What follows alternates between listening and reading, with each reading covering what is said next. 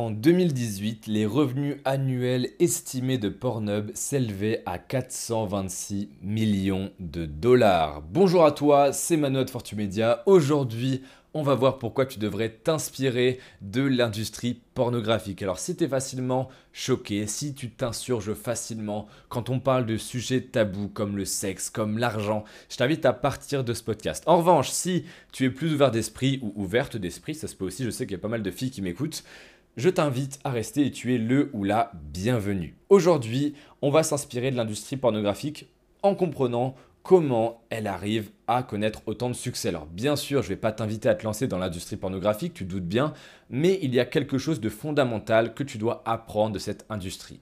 Qu'est-ce que c'est? C'est que peu importe ton produit, peu importe ta formation, ton service, peu importe le temps que tu y consacres, peu importe les investissements en temps et en argent que tu y mets, si ton projet, si ton produit, ton service, ta formation ne répond pas à un besoin, c'est fichu. L'industrie pornographique fonctionne terriblement bien parce qu'elle répond aux besoins qu'ont beaucoup, beaucoup d'hommes et aussi des femmes de ressentir du plaisir sexuel. C'est pour ça que ça marche. Alors je sais que ça te choque peut-être que j'en parle aussi ouvertement dans un podcast qui est public, mais je pense que te choquer en utilisant des exemples concrets mais un peu choquants, eh bien je pense que c'est une des meilleures façons de t'apprendre, de t'enseigner. Donc ce que tu dois retenir, c'est que peu importe le temps que tu passes, peu importe la tonne d'argent que tu investis dans ce projet, si ça ne répond pas à un besoin, c'est fichu. Alors que tu peux très très bien passer quelques heures sur un projet, sur un produit, euh, sur un service, sur une formation, et qu'elle explose, ou qu'il explose le produit, en termes de revenus, en termes de vente, en termes de succès. Tout ça parce que tu as bien choisi ton produit, ta formation, ta prestation de service.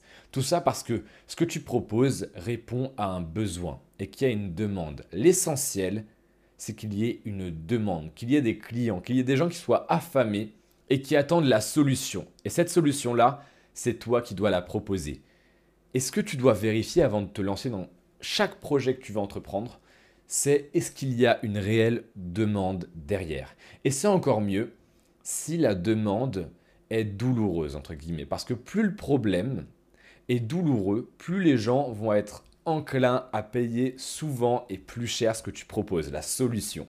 Je t'invite à imaginer, tu es en voyage aux États-Unis, d'accord Tout se passe super bien, on est le 7 novembre, euh, c'est génial, tu es avec tes amis, tu es avec ta famille, ce que tu veux, avec ta copine, avec ton copain, tout est génial. Et là, tu te pètes le bras, mais tu te pètes le bras de façon violente, d'accord Vraiment, mais un truc horrible. Eh bien, vu que tu es aux États-Unis, t'as pas cette sécurité sociale, t'as pas euh, cet hôpital gratuit.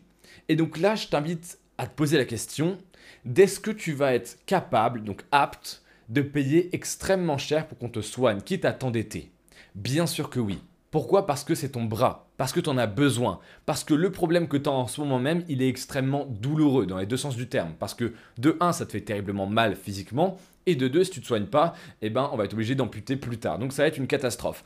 Et là, vu que le problème, il est extrêmement douloureux, et je l'exagère exprès bien sûr, c'est pour que tu comprennes que bah, évidemment plus le problème sera douloureux, pour les gens qui ont le problème que tu vas résoudre avec le produit que tu proposes, eh bien plus ça sera facile de faire des ventes et de gagner ta vie avec ce que tu proposes, d'accord? Il faut bien que tu aies en tête que le rapport temps argent, donc par exemple dans le salariat, plus tu travailles en termes d'heures, plus tu as de résultats financiers. Si tu fais des heures sup, on te paye plus, ah là là, c'est génial, t'es es gentil, on te paye plus. C'est pas du tout ça dans l'entrepreneuriat tu peux travailler littéralement 2-3 heures sur un projet et qu'il te rapporte des milliers et des milliers d'euros. Le temps et l'argent n'ont aucun, aucun rapport dans l'entrepreneuriat en termes de travail.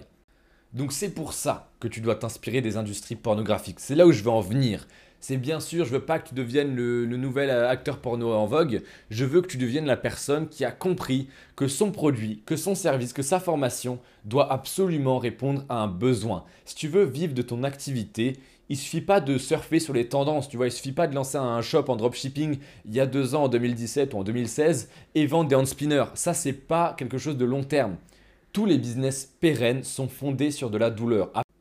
À part Gucci, à part Nike, à part Adidas, qui sont vraiment des marques qui ont tellement une image forte qu'elles peuvent vendre n'importe quoi, si tu veux que ton business soit pérenne et dur dans le temps, il faut que tu prennes le temps de bien te focaliser sur la question est-ce que je réponds à une demande Est-ce que je solutionne un réel problème?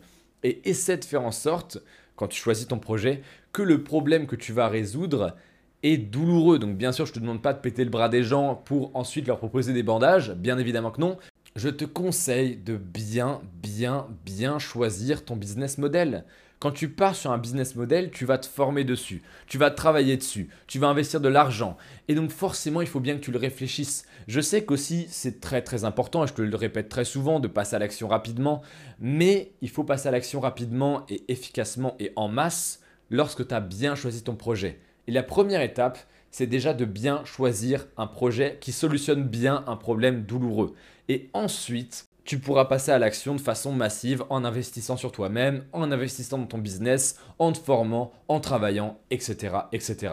Et donc c'est pour ça, pour répondre au titre du podcast, que tu dois t'inspirer de l'industrie pornographique. C'était Manoa de Fortumedia et je te dis à demain pour un prochain podcast.